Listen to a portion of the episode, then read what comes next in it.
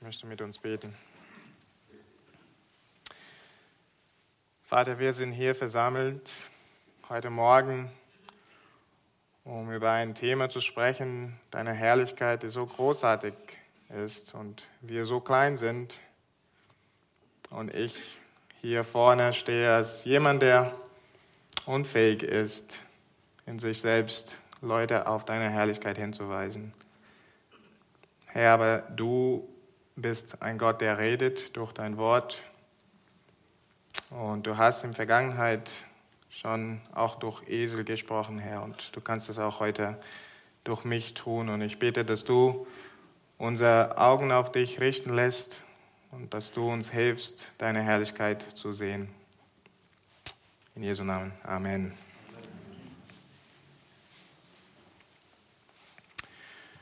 Warum hat Gott uns geschaffen?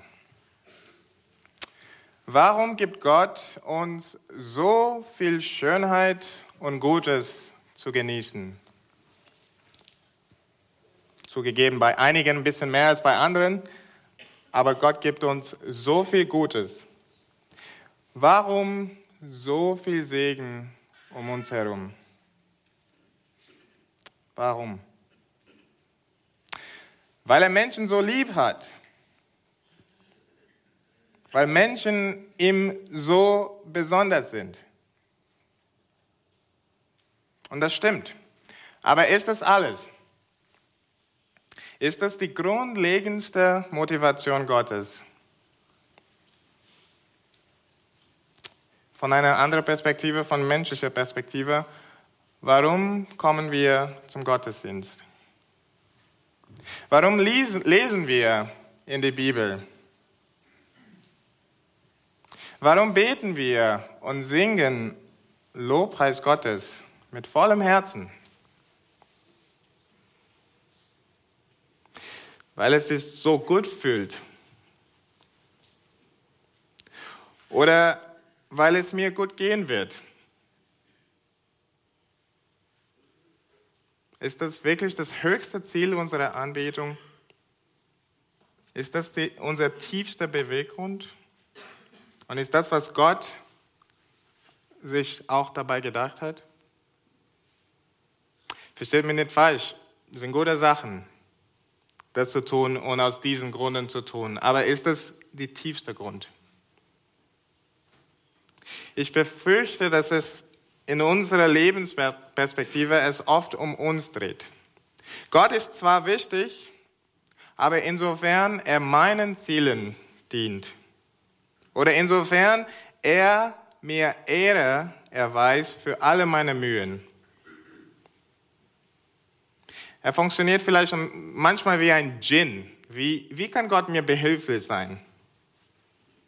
Oder anders ausgedrückt, oft interessiert uns mehr, was Gott uns gibt, als Gott selbst. Ich ehre Gott, damit ich das und das bekomme. Und ihr könnt die, die Lücke ausfüllen. Die Reformatoren haben erkannt, dass so viel in Religion, also damals in der katholischen Kirche, um den Menschen gedreht hat. Es ging dabei in letzter Instanz nicht darum, Gott zu betrachten und über ihn zu staunen, sondern einfach Hölle zu entkommen und den Himmel zu gewinnen. Calvin, Johannes Calvin, der Reformator, in einem Brief zu einem Kardinal schrieb Folgendes. Es ist aber nicht richtig, den Menschen so mit sich selbst zu befassen. Dies sollte man einem Menschen nicht zur Gestaltung seines Lebens an den Anfang setzen, sondern eher das Bemühen, die Ehre des Herrn zu vermehren. Für Gott nämlich, nicht für uns sind wir zuallererst auf der Welt. Daher muss ein Christenmensch höher greifen, als sich nur um sein eigenes Seelenheil zu kümmern und alles darauf zu beziehen. Die Heiligung seines Namens ist das ständige Ziel, das Gott vor uns hingestellt hat, für all unser Tun, Reden und Denken. Unser ganzes Predigen hat nur das Ziel, dass wir alle Herzen emporreißen, damit sie ihn kennenlernen.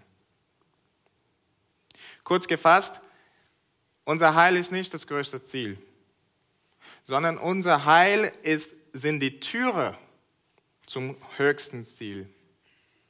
Unser Heil öffnet die Türe zu Gottes Erkenntnis. Es führt uns in das Allerheiligste, wo die Herrlichkeit Gottes ausstrahlt und wir von dieser Herrlichkeit so berauscht werden, so dass wir im Leben nichts Wichtigeres haben, als dass wir danach, nach dieser Herrlichkeit trachten. Soli Deo Gloria. Gott allein die Ehre. Ist aber diese Sicht der Dinge biblisch oder bloßes, übereifriges Gerede von Reformatoren? Bitte schlagt mit mir Epheser 1 auf. Wir werden die Verse 3 bis 14 betrachten. Und dabei werden wir sehen, dass das nicht nur bloßes Gerede ist. Äh, die Seite ist 220 im hinteren Teil der Bibel, in den aufliegenden Bibeln.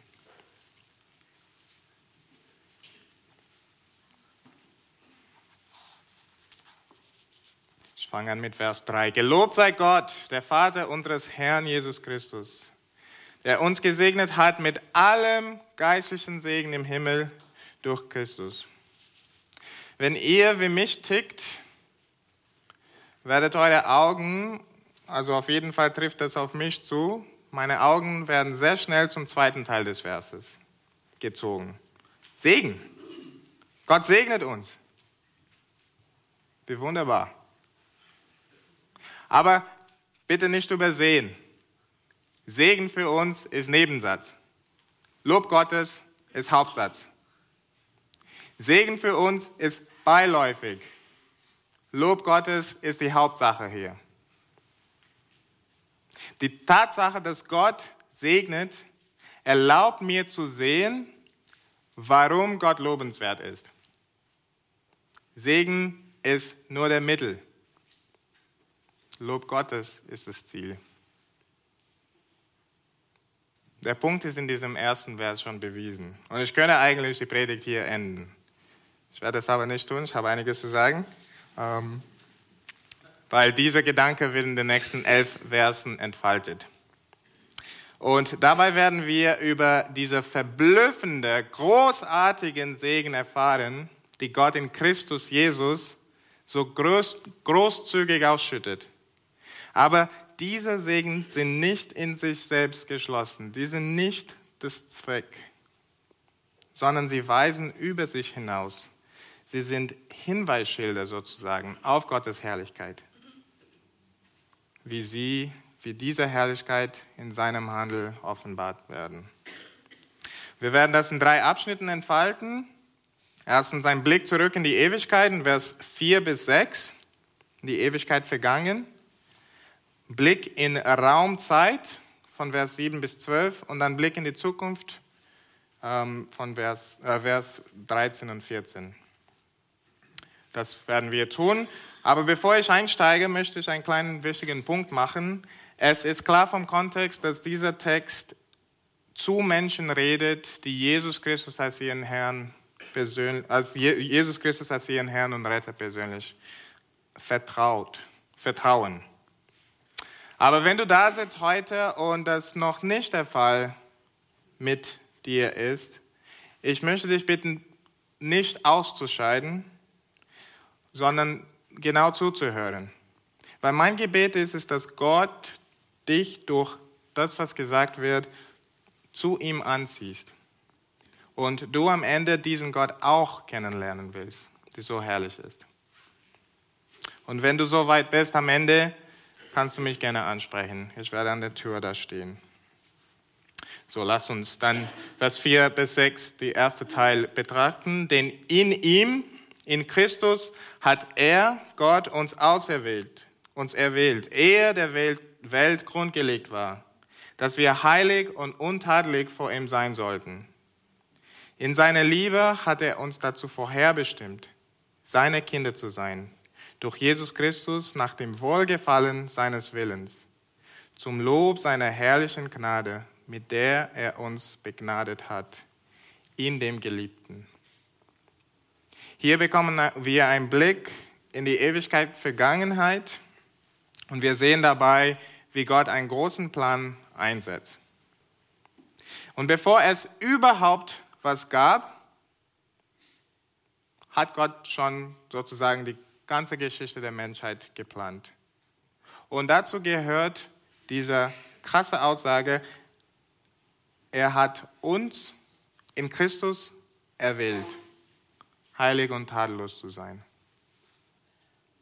Vor Grundlegung der Welt hat Gott uns, die an Jesus Christus glauben, erwählt. Wenn du hier sitzt und an Jesus glaubst, bist du erwählt. Gott sah dich, bevor es dich gab und sagte, ihn will ich oder sie will ich. Es ist ein bisschen wie wenn ein Chef, äh, dein Chef eines Tages in der Arbeit zu dir kommt und dir einen bezahlten Urlaub in die Hand drückst. Und du denkst darüber nach, warum er das getan hat, und du stellst dabei fest, du bist nicht besser als deine Kollegen und eigentlich hast du nichts Besonderes gemacht für ihn.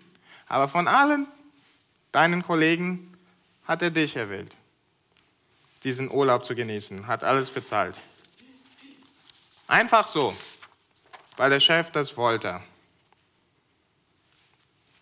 Das ist ziemlich toll, ne? das Erleben.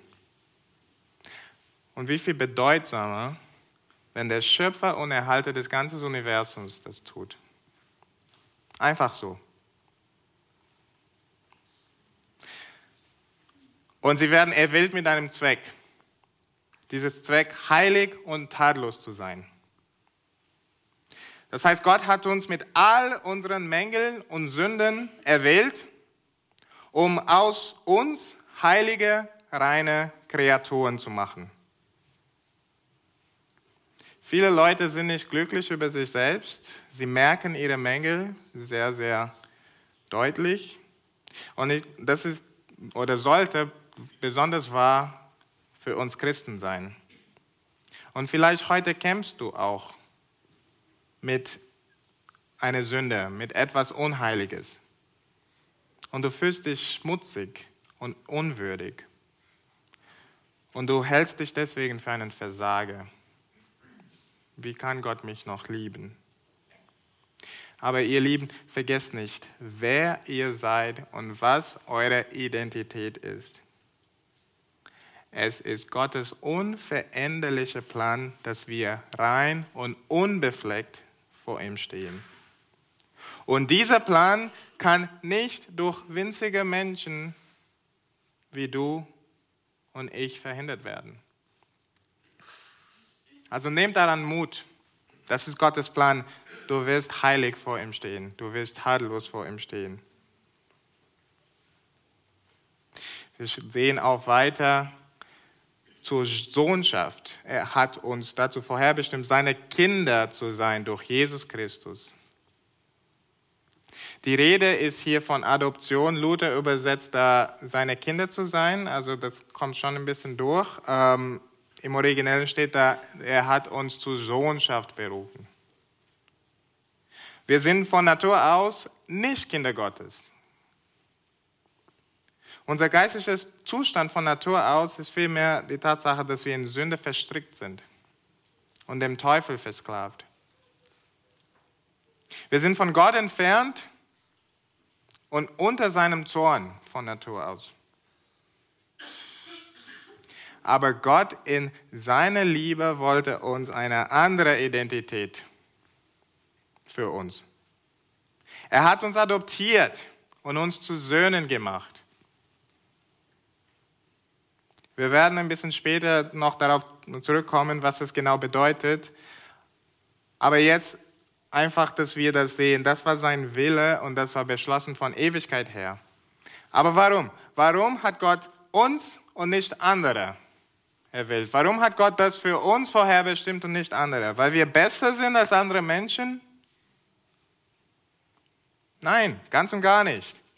Gott rettet uns nicht, weil wir besser dran sind oder weil er in die Zukunft geschaut hat und hat gesagt, der will sich mehr mühen als jemand anderen.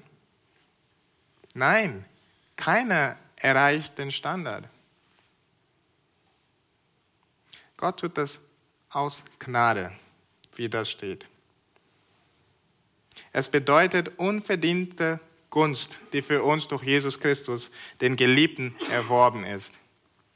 In anderen Worten gibt es keinen Grund, warum er uns dazu gewählt hat, außer dass er einfach so wollte. Genauso wie ein Kind, das zur Adoption steht. Er hat seine Adoption nicht verdient, sondern die Eltern, die ihn adoptieren, haben sich ihm erbarmt. So ist es auch mit unserer Adoption mit Gott. Gott handelt so in seiner Liebe. Und warum handelt Gott so? Am Ende von Vers 6 steht da zum Lob seiner herrlichen Gnade, mit der er uns begnadet hat in Christus. Der tut das, um seine Herrlichkeit zu zeigen. Zu zeigen, dass er gnädig ist.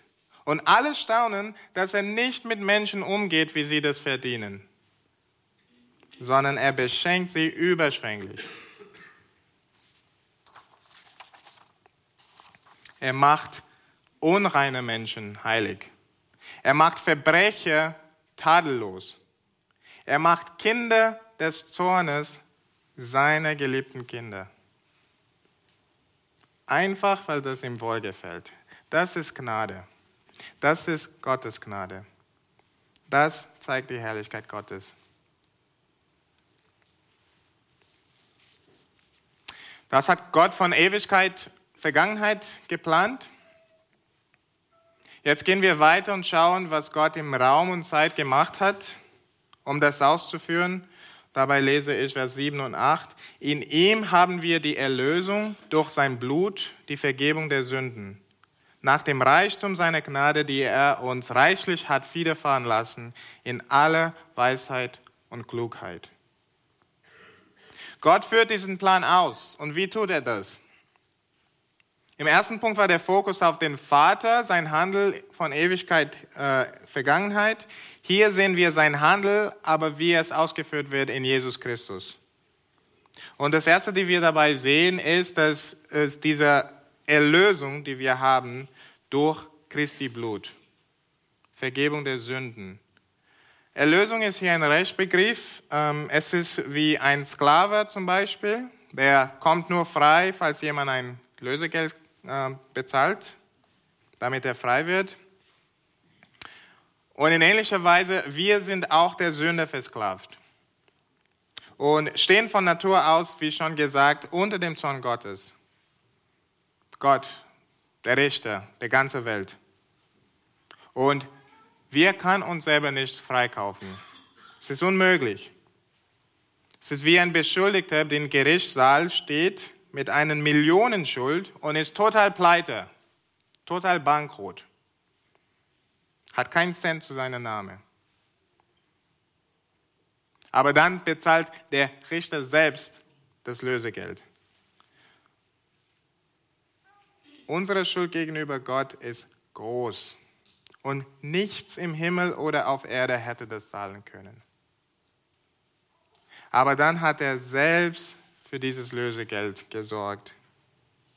Nämlich das teure Blut seines geliebten Sohnes. Dieses Blut ist unser Freibrief.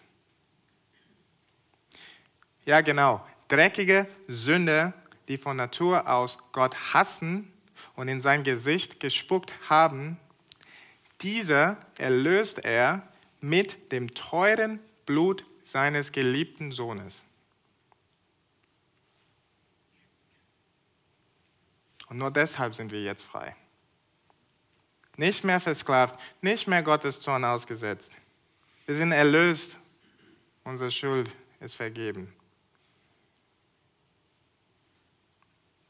das ihr Lieben gehört zum Reichtum Gottes Gnade, die er reichlich, überschwänglich, der lässt es uns erfahren.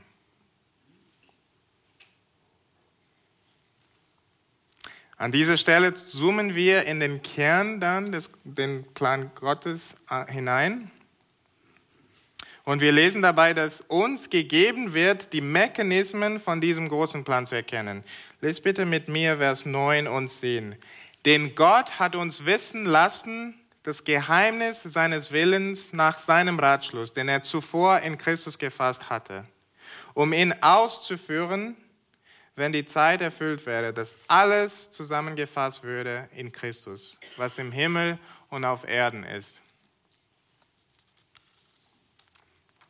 Die Offenbarung eines Geheimnisses. In dem biblischen Sinne ist ein Geheimnis etwas, das einmal verborgen war und jetzt Gott plötzlich offenbart. Wie zum Beispiel einen Schleier wegnehmen oder die Motorhaube von einem Auto zum ersten Mal aufdecken um einfach die Mechanismen von dem Auto zu sehen. Und so ist auch mit dem Plan Gottes. Lange Zeit war es verborgen. Und unzählige Menschen haben sich gesehnt zu wissen, was es war. Aber es war ihnen verborgen. Aber wenn die Zeit, als die Zeit erfüllt war, wurde es dann offenbart. Und was sah man, als dieser Schleier weggenommen war? Christus ist im Zentrum. Alles dreht sich um ihn. Er steht an der Spitze über alles, was im Himmel und auf Erden ist. Die ganze Schöpfung. Er ist der Arm, durch den Gott regiert. Er ist der Herrscher und alles ordnet sich ihm unter. Er bringt Übereinstimmung und Harmonie in eine Schöpfung, die durch Sünde ins Chaos gestürzt war. Er vereint und versammelt, was durch Sünde zerstreut war. Er bringt Versöhnung. Und er ist das Haupt über alles. Und wir lesen in anderen Stellen der Bibel, alles ist für ihn. Alles geht auf ihn zu. Die ganze Geschichte der Menschheit. Alle Unternehmungen, alle Handlungen der Menschen, ob sie das wollen oder nicht, geht auf Christus zu. Christus ist die Endsumme. Und wir mögen das zwar heute nicht das im vollen Ausmaß wahrnehmen. Aber der Tag kommt, wenn das allen klar wird. Nicht nur uns, allen. Christus steht an der Spitze von Gottes ewigen Plan. Lieber Christ, das ist dein König. Das ist dein Retter.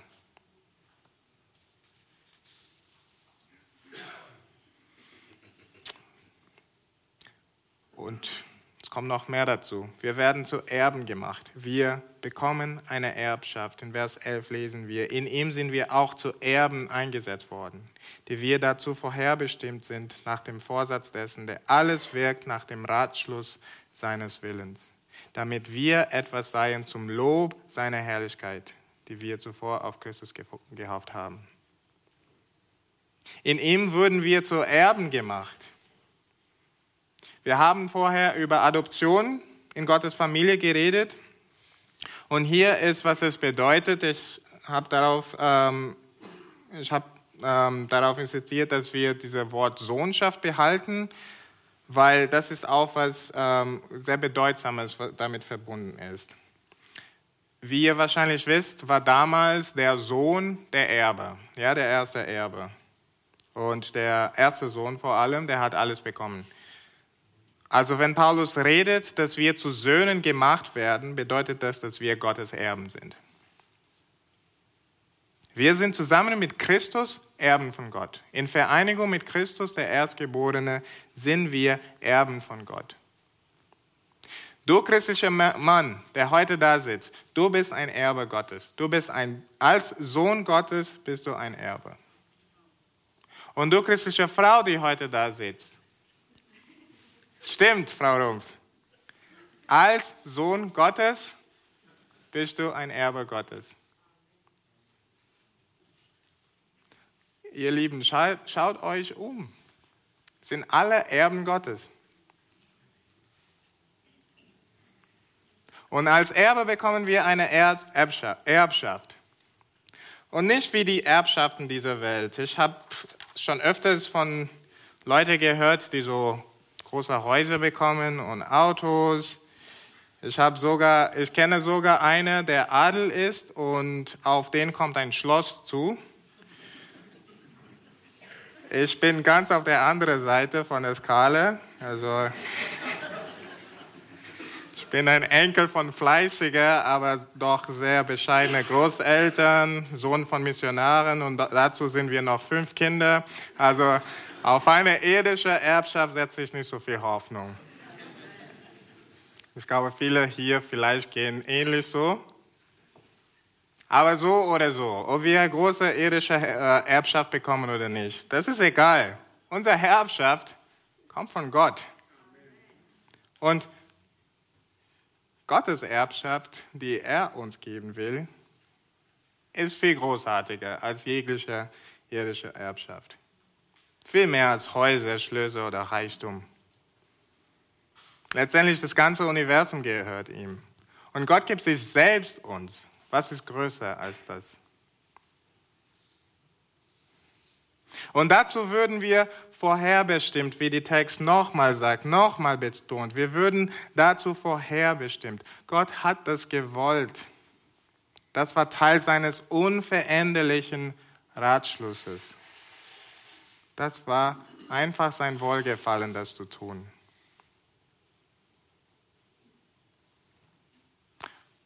Und doch sind diese großartigen Segen nicht das Ziel. Schau, was da steht. Damit wir etwas seien zum Lob seiner Herrlichkeit. Was Gott für uns in Christus tut, dient letztendlich, dass er Lob und Ehre bekommt und dass Menschen das Reichtum seiner Gnade, seine Liebe, seine Großzügigkeit, seine Weisheit, seine Einsicht, seinen Plan, sein Handel ja seine große Erlösung sehen und anerkennen die Größe seiner Herrlichkeit. Und nicht nur das. Schaut nochmal Vers 12. Es gibt noch eine Sache, die Licht auf die Herrlichkeit Gottes wirft. Wir, damit wir seien zum Lob seiner Herrlichkeit. Wir, die auf Christus gehofft haben. Wir sind Scheinwerfer auf Gottes Herrlichkeit. Die Engel und Mächte im Himmel und die Wesen auf Erden werden die Kinder Gottes gucken und darüber staunen, wie herrlich Gott ist.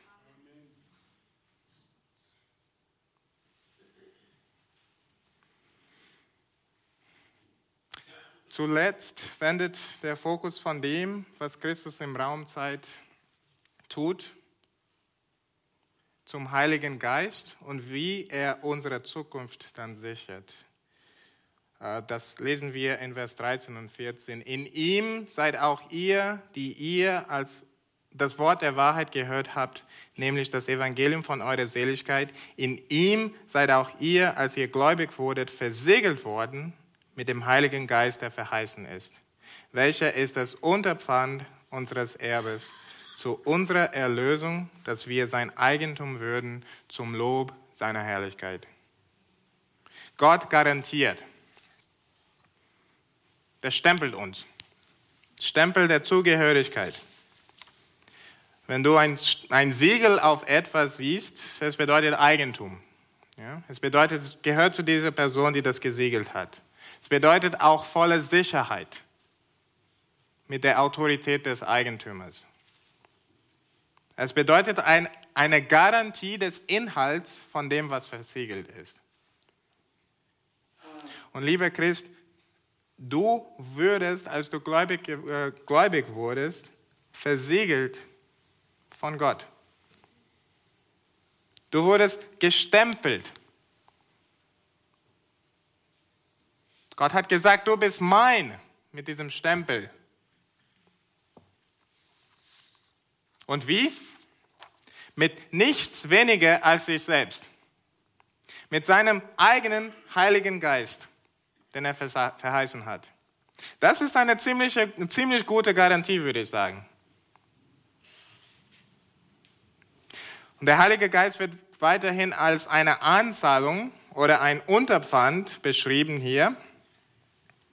Wenn man zum Beispiel ein Haus kauft und eine Anzahlung macht, das ist die Art und Weise zu sagen, also die, der Käufer, ich verpflichte mich, das Ganze zu bezahlen.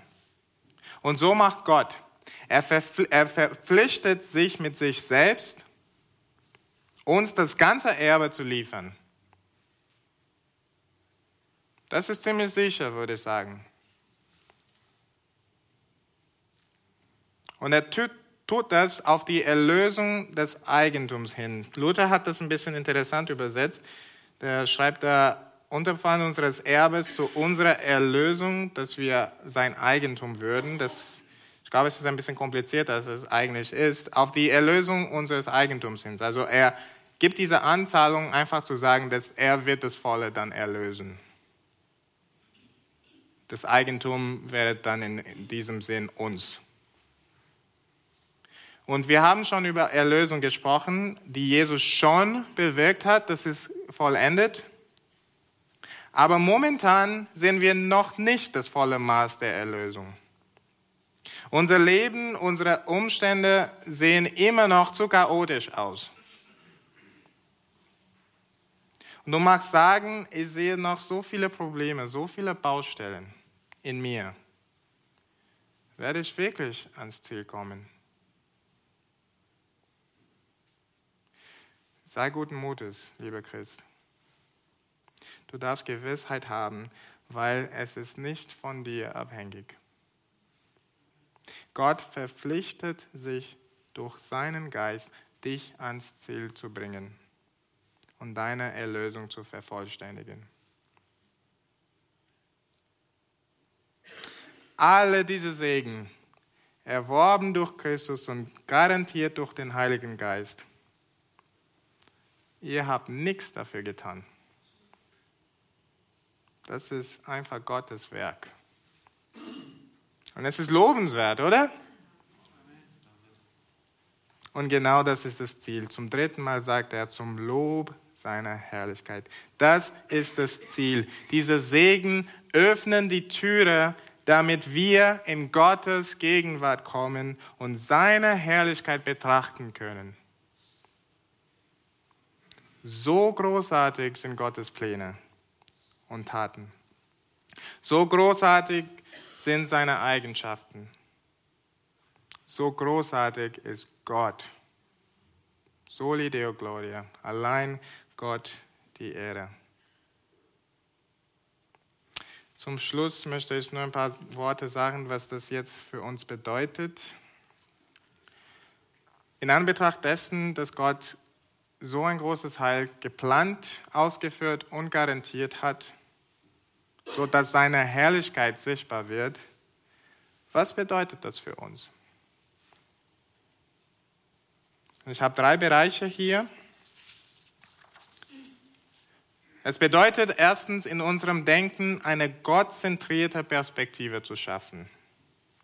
Das heißt nicht in erster Linie darauf zu konzentrieren, was uns am meisten dient, sondern uns ständig zu fragen, wie kann ich leben, sodass Gott verherrlicht wird? An der Stelle sagt, ob ihr nun esst oder trinkt oder was auch ihr auch tut, das tut alles zu Gottes Ehre. Selbst die kleinsten Sachen, die kleinste Tätigkeit des Lebens. Eine andere Stelle sagt, trachtet zuerst nach dem Reich Gottes. Und Gott wird sich um dich kümmern. Darüber braucht, euch, braucht ihr keine Sorge machen. Aber trachtet zuerst nach dem Reich Gottes. Es bedeutet, in einer Art zu leben, das ist das Zweite, in einer Art zu leben, dass Gottes Herrlichkeit widerspiegelt. Jesus hat einmal seiner Jünger gesagt, ihr seid Licht in dieser Welt. Lasst euer Licht leuchten, damit Menschen eure Werke sehen und euren Vater im Himmel preisen. Und dann letztens, es bedeutet, sein heilbringendes Werk groß zu machen. Nicht zu verschweigen, wie leider heute so viele Gemeinden tun. Und leider vielleicht auch so viele Christen tun. Sie fordern Menschen auf, das und jenes zu tun, nach dem und nach dem zu trachten und die Hoffnung auf eigene Leistung oder auf irdisches zu setzen. Das ist sehr menschzentriert. Und das führt entweder zu Stolz für die einigen, die das gut tun, oder zu Verzweiflung für die anderen, die sehen, ich kann Gott nichts bringen. Lass uns lieber Gott zentriert sein, indem wir darüber sinnen, was Gott getan hat und unsere Hoffnung völlig darauf setzen. Und lass uns das fröhlich weitergeben. Lass mich beten.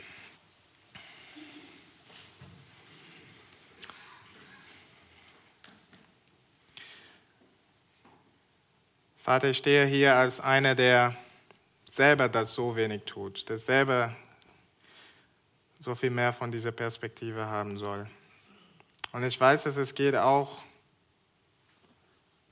ja, wenn nicht alle, die meisten hier so, Herr. Herr, aber du hast uns Grund gegeben, dich zu loben. Du hast uns deine Herrlichkeit gezeigt in deinem Sohn Jesus Christus. Ich bete, dass du unsere, ja, wenn es Blindheit ist, wenn es, wenn irgendwas zwischen unsere Augen und deiner Herrlichkeit stehen, dass du diese Dinge wegnimmst und dass du uns hilfst, auf dich zu schauen weil du den Weg schon geöffnet hast, Herr. Wir dürfen in, dein, in das Allerheiligste kommen durch Jesus Christus und deine Herrlichkeit betrachten. Etwas, die Mose nicht machen dürfte.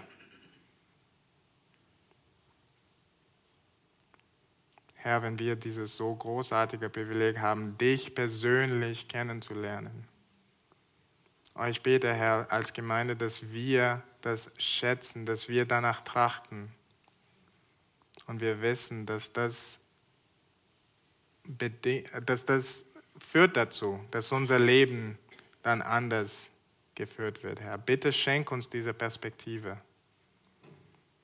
Und ich bete, dass das unser ganzes Leben dann durchdringt. Wir danken dir für dieses Privileg, die wir haben, dich kennenzulernen und deine Herrlichkeit zu sehen. Amen. Wir singen alle Ehre sei meinem Retter.